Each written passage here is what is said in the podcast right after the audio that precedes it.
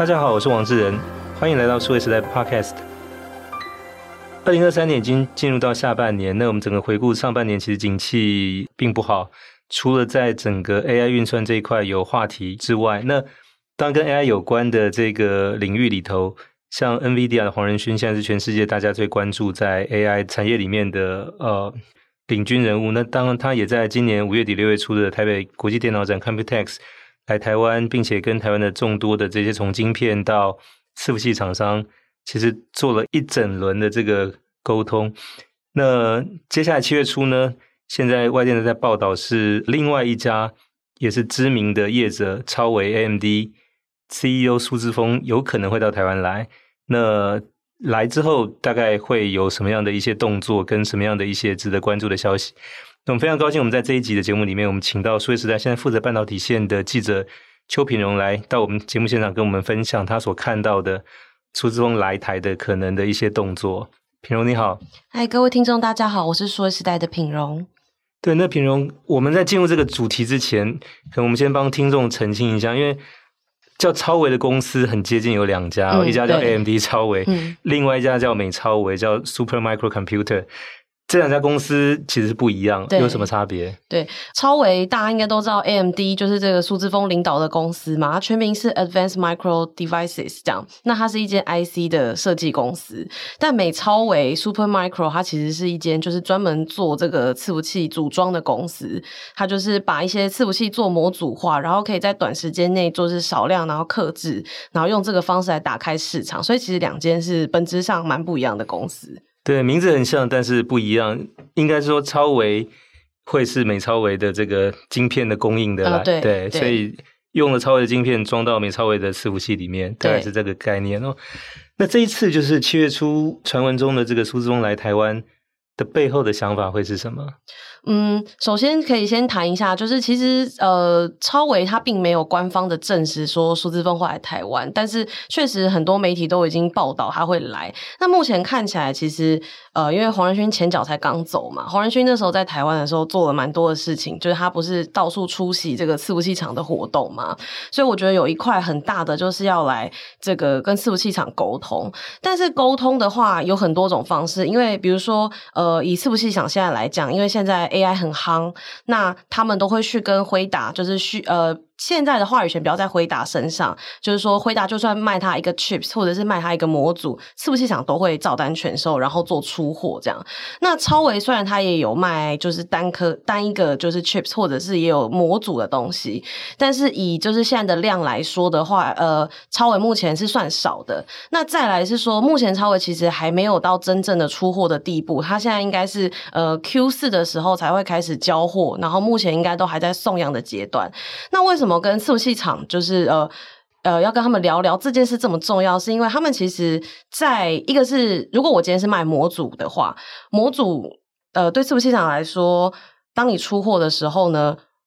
这个不管是你伺服器里面的所谓的散热啊，或者是电源管理等等的规格，其实这个主控权会是在超伟这边。可是当我今天卖的是一个 chips 的时候，我里面的规格，甚至我整个配起来，我的系统会长怎样，我的成本会怎么控管，这个其实是这主控权会在伺服器厂身上。所以大家现在才会说 AI 伺服器的这个呃呃要跟厂商紧密合作，为什么会那么重要的原因在这里。但是。这是一个，那另外一个是说，我觉得苏之峰这一次来，他另外一个原因应该是要抢封测产能啦，因为大家都上次刘德英有讲，就是说这个 AI 会带动那个封测的需求越来越多。那黄仁勋这个辉达这一次，其实 CoWoS 这个封测这个封装的技术呢，台积电的产能其实月每个月大概就是几千，就是这个产能其实是不多的。但他们现在预期苏志峰说到二零二七年，这个 AI 伺服器的产值。会到呃，我记得是一千五百亿左右，所以这样的话，这个放量的话，它就必须要跟呃辉达抢这个封测的产能。我觉得比较不是在那个晶片，而是在封测这一块。对，我们可以这么理解吗？就是虽然黄仁勋没有来台湾选总统，但是他来台湾这边绑装固装的这个动作，其实做的很彻底，也做的很早。嗯、那当这些伺服器的厂商，就是他要绑的对象，因为大部分现在跟 AI 运算有关。不会直接去买晶片，通常是买电脑或者伺服器回公司。呃，所以那这些伺服器厂商是不是 buy in 这个概念，把它装到你的这个电脑里面。那当然不是这么单纯，就是那你的伺服器也有这个所谓的设计的规格跟架构。一开始是不是就把这个东西考虑进去，用这个晶片？所以，所以前脚就是说黄仁勋来台湾绑桩绑了一轮。那当然对苏姿丰来讲，是说像 AMD 其实也要进入到 AI 运算的这个领域，是它呃目前跟接下来发展很重要的一块哦。所以呢，当然这些装脚他也必须要来赶快照顾一下。那特别是说，在两年前也曾经发生说，当时的这个呃晶片的先进封装，特别在三 D 封装的这个领域，那时候市场很热，那所以你需要有这个特殊配合的这个印刷电路板的厂商，比如像新兴电子。嗯。那当时其实 AMD 来这边发现，哇，动作慢了一步，已、嗯、已经全部被 Intel 定走了。对。所以那当然这个就变成对他来讲是说，有了这个教训，那。动作不能够比人家晚太多，所以我想这个七月初来，虽然说不是最早的，但是他必须要来，因为接下来如果这个动作再晚，可能会影响今年第三、第四季的这个晶片的出货。对对，目前看起来是这样，因为像两年前的那个窄板的部分，就是确实是苏姿丰来之后就发现，因为窄板没有办法出嘛，虽然它是一个成本不高的东西，但卡在那里就变成大家都没有办法出货。那也是有听说另外一个讲法是说，因为其实黄勋这一次来，他其实。呃，拜访了好几个伺服器厂商，那这个关系上就再拉了一层，所以苏姿丰后脚来，我觉得呃，以他现在不是公开行程来看，主要的目的应该就是就是在联呃联系这些厂商，然后呃，就是大家想所会说的这种固桩的目的。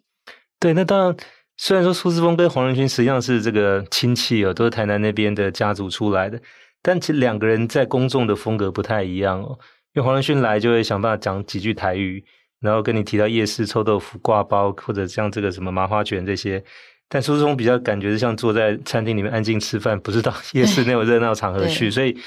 呃，当然也试图要展现他的这个就是绑装固装能力，但是稍微就是没有那么让人觉得亲切、容易接近的这样的一个感觉。但是不管怎么样，你还是还是得来哦，因为否则就变成说。候选人该到的场子，人家都到，你没到，嗯，那当然这个后面票能不能开得出来，就直接会有影响了。对对。那除了这个之外，就他来台湾还有没有一些其他的目的，可能要借这一次实现的？比如说跟这个晶片代工厂，比如台积电这边，会不会有一些可能订单或者价格或者其他的一些交货期方面的事情需要沟通或者协调的？嗯，因为它这一次这一颗晶片其实是大概是五纳米家族啦，大概五六纳米用到这样。那以目前的台积电的这个产能利用率来说，看起来现象苏志峰应该是不会拿不到就是这个 wafer 的产能这样。但是有这个可能性，是因为呃呃。超微这一次推出的产品，它其实呃一个 wafer 可以切出来可以用的部分，其实是比较是它面积比较大，所以同样一块十二寸晶圆，你切出来，其实它可以用的就是会比较少嘛。那现在或许有产能，但是。到明年下半，甚至到二零二四，就是开始复苏了之后，它有可能这个产能是呃不够的，所以还要先来跟台积电就是商讨，我觉得也很合理。然后另外一个是它这边用到的封装，我觉得还相对更多，因为它这个是把五奈米跟六奈米整个封在一起，所以它必定要用到 CoWoS 的这个部分。那它整个成本的控管上啊，其实要跟这个晶圆厂有一个蛮密切的合作，它才有办法把它就是控管的很好。然后包含呃 CoWoS 下面还包。包含比如说设备厂啊，然后呃，这个封装还有很多什么导线架等等的这些厂商，它其实应该都必须要呃打过一轮招呼，那它才可以确保就是说之后它在 CoWoS 这个部分的供应是无虞的。对，那这个当然就是 CEO 很重要的工作，就是说那呃除了策略之外，其实我要确保所有的这些供货的来源，不然跟供应商之间的这个沟通的管道是畅通的，嗯、讯息是同步的。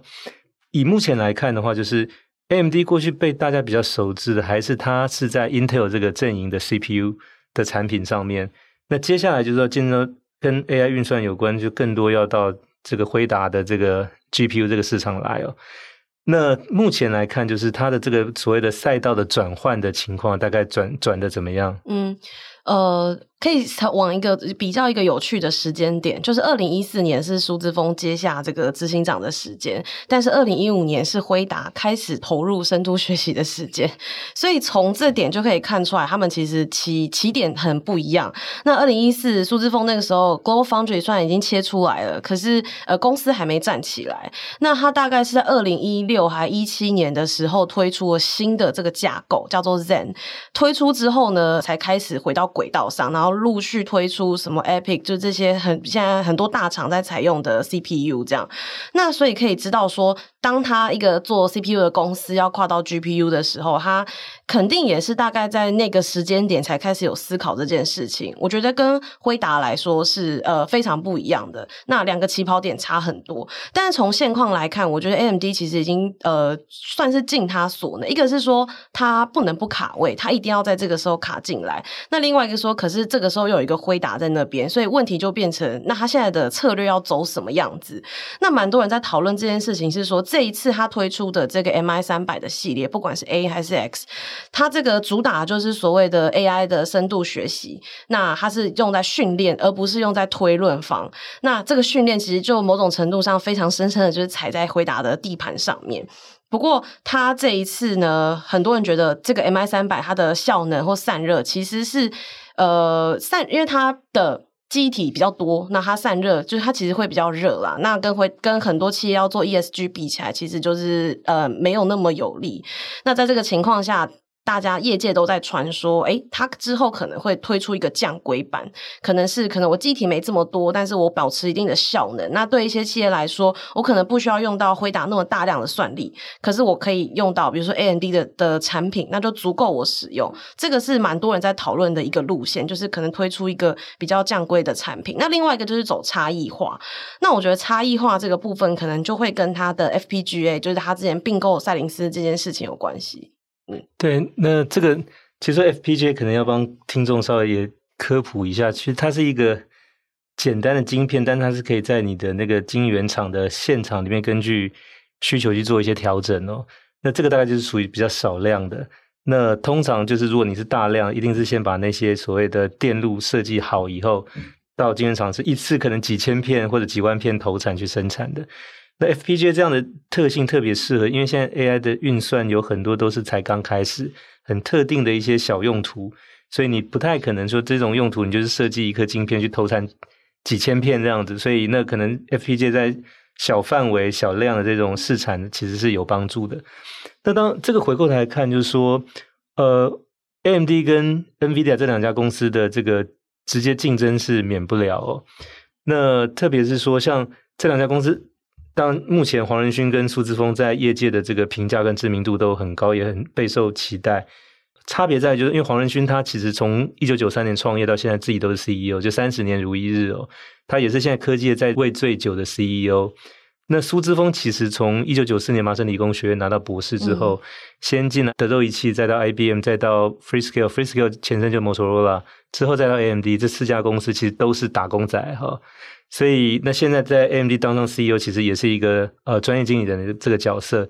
所以等于说，在科技这两位，其实一个是从创办人一直到现在，一个是所谓的专业经理人的这个对决。那其实从我的角度来看，其实苏志峰会更辛苦的原因在就是说，因为他上面还有董事会，他的很多决策其实要去说服上面要支持他。以外，就是说，那呃，包含他的整个经营管理团队也必须要能去沟通。那这一方面，其实黄仁勋。就没有这个问题了，因为他就是董事会，那底下这些工作团队也是他一路这个挑选上来的，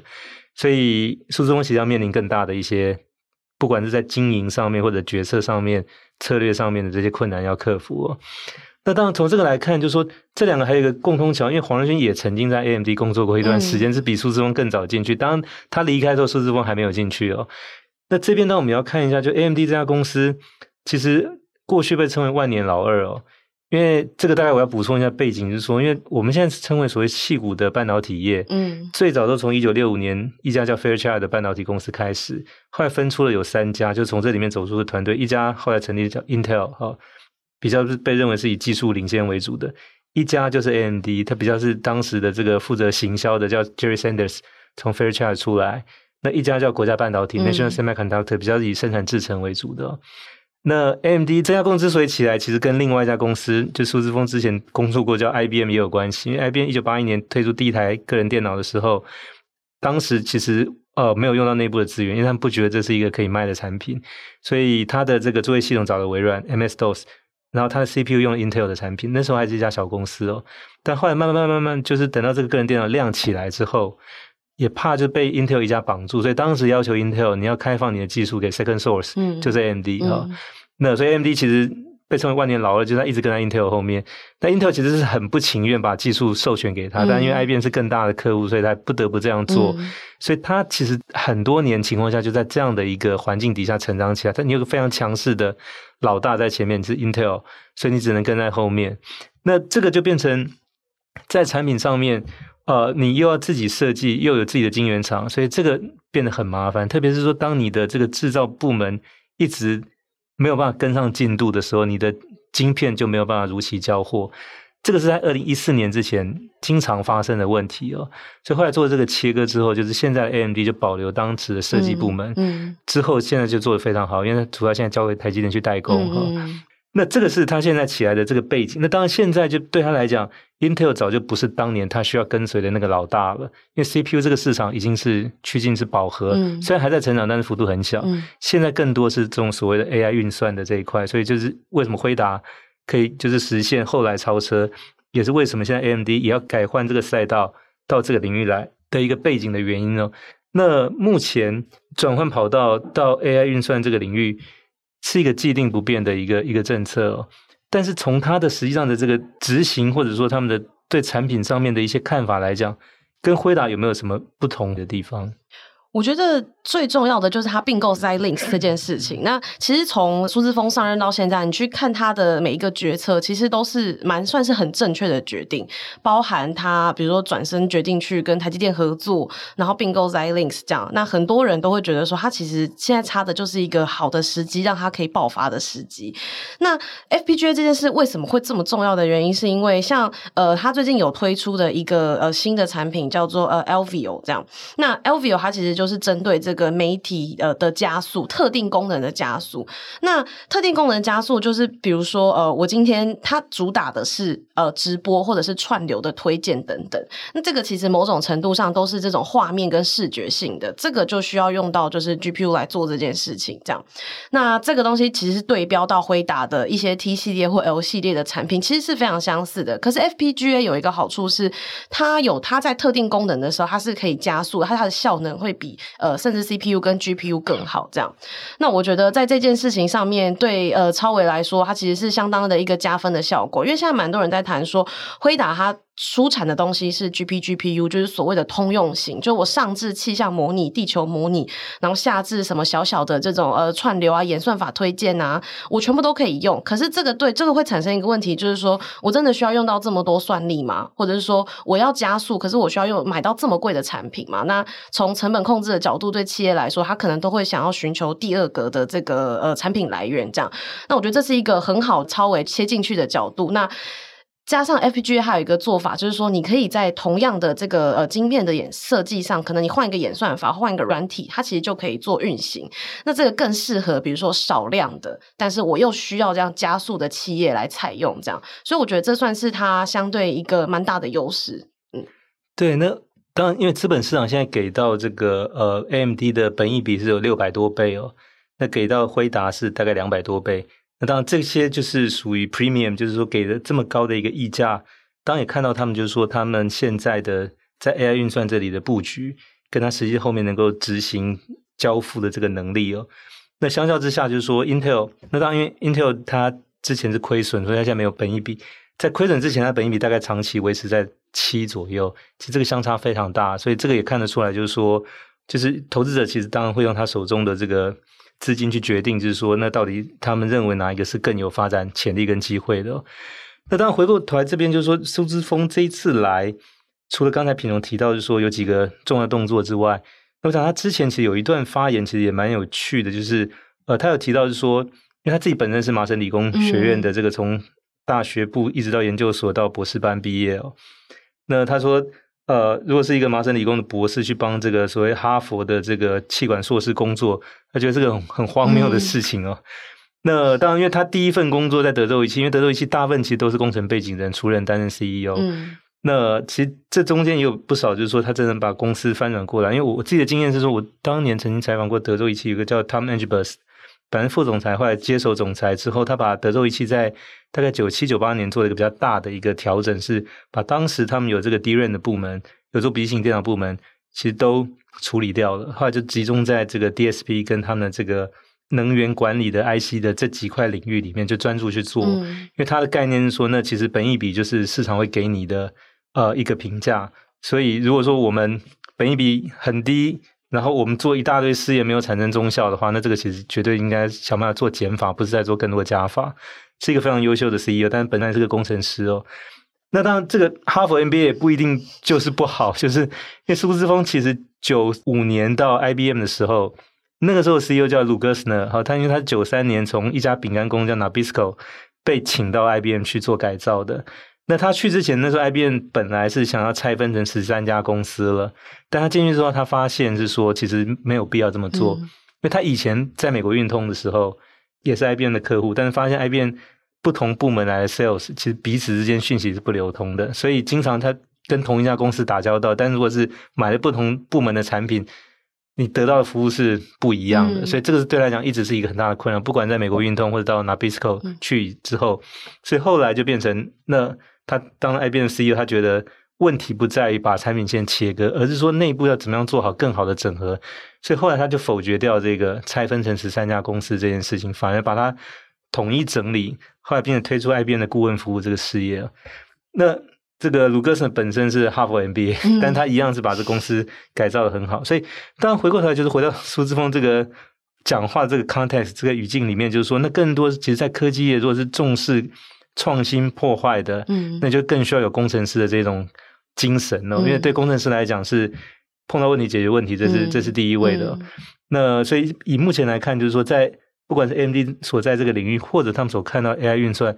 这里面其实将来是更多没有办法去守成，而是要不断的去颠覆、破坏的这个。那这个其实非常适合是工程师，而不是可能这种所谓的气管 MBA 的这样的一个。嗯、所以我想他他讲的话，其实我们要把它列出那个适用范围。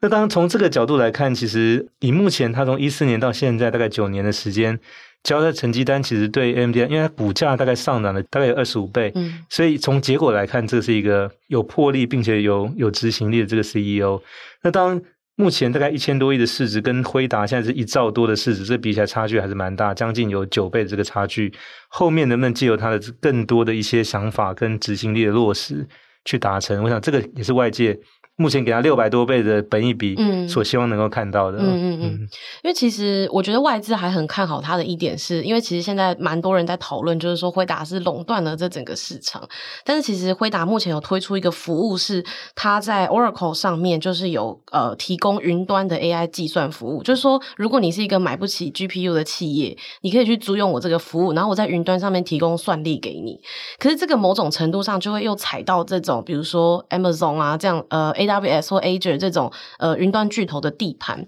会导致呢大家更想要去找其他的替代品。这样，那你从回答，那再接下来往下看，有实力然后足以跟他比拟的，其实就是 AMD。所以我觉得外资看好的 AMD 的其中一个点也在这边。然后加上呃苏姿丰，就是刚智仁也有提，这几年来他。是真的是就是领军有功这样子，然后把呃超微从过去就是我记得它股价好像只剩两块美元，然后就一路带到现在嘛，所以我觉得外资对它有期待是蛮合理的，然后也很正常。嗯，对，那当然虽然说苏姿丰跟黄仁勋都出生在台湾，但实际上他后来事业上的成功跟台湾倒没有太多关系。但反而接下来他要成功的话，可能跟台湾这一些要提供给他的协助，嗯，不管是晶片代工这边或者这些伺服器的厂商，其实可能这个协助更多会来自这里哦。嗯，那目前来看的话，就是刚才平荣也分享，就是说，那客户都不希望可能被绑在单一的，不管是供货商或者说单一的客户这件事情上面，都希望走向比较开放的、有多选择的。那当然，这个其实也跟以前就是常年过去在 CPU 时代被 Intel 一家。占了市场的九成这件事情是有关系，就比如当你选择有限，其实你就变变成说，呃，都得照单全收。这个其实对于多数的客户，可能有过这样的经验之后，都希望现在能够更多开放的选择，而不要被绑死在一家上面哦。那最后，品荣针对这次呃苏姿丰来台湾以及 AMD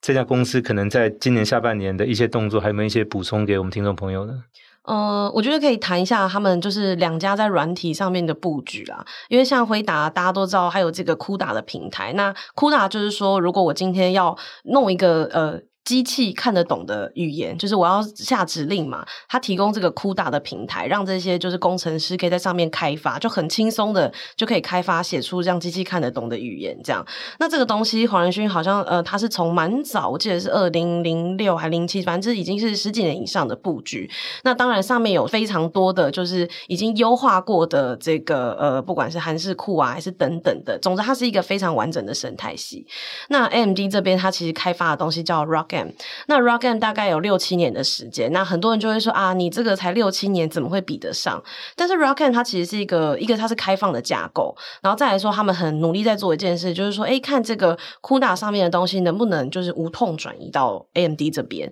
那就是说，以企业它不希望被绑死在特定平台的惯性来说，这个其实不见得不会成功。只要就算我转移过去，可能只有八成或七成，可只要我跑得顺，然后对我企业来说合用，就我觉得这个也不是没有可能在这个呃平台上面使用的开发者越来越多。对，因为 CUDA 是从零七年开始嘛，嗯，到现在有大概十五、十六年的这个时间。那当然，NVIDIA 这个 CUDA 其实主要是针对那些非图形运算，但是需要用到这个所谓平行运算的这些产品来讲，就是它提供一个这样的一个平台。那当然对 AMD 来说，其实也是，就是说，因为所以 GPU 早期虽然用在图形运算，但现在已经远远不只是图形运算，特别是它适合在做 AI 的深度学习的训练这方面哦，那所以就变成这个其实是一个呃，你也必须要有，所以将来它都不会是单一的晶片或单一的产品的竞争，而是会牵涉一个平台跟生态系的竞争。那当然最好就是这个平台跟这个生态系是由业者自己来建造，嗯、就是自己来主导，让其他的这些所谓开发者。或者供应商能够加入到这个生态系跟平台上面来，嗯，那这个就变成以后其实平台跟平台、生态跟生态之间的竞争，而不是来自于单一的产品的竞争，这个才会确保就是说它在这个领域里面能够维持一个长期可以就是发展的一个地位哦。那当技术要不断往前突破，需要有领导的厂商他去进行破坏往前，但最终到底谁能够取得商业上的成功，还是来自客户的选择。那当然，客户都不希望能够被绑定在一家上面，所以这种希望选择变多，能够更加开放的这个，其实会决定到底谁成为最后的这个赢家。那我想，这个从过去科技行业，不管是半导体、电脑、手机、Internet，一直到接下来我们在谈人工智慧。应该都脱离不了这个规律哦。嗯，那当然，现在最实际的这个正在发生的案例，大概就这两家公司。那当然巧合的是说，两家都是有在台湾出生的背景的黄仁勋跟苏姿丰 Jensen 跟 Lisa 两位来帮可能这个市场去演绎新一代的科技业的所谓的案例，怎么样去进行新的这个竞争哦。嗯，对对。好，那我们谢谢数位时代采访编辑邱品荣在我们这集 Podcast 的分享。预计七月份苏姿丰来台湾。成真的话，应该就会有刚才所讨论的这些讯息跟事情会在台湾陆续发生。那我们也期待，就是 MD 这家公司加入竞争之后，能为市场带来更多的一些选择。那也谢谢各位听众的收听，希望大家有喜欢这一集的内容，欢迎给我们点赞、转发，也请持续关注和留言。我们下期再会。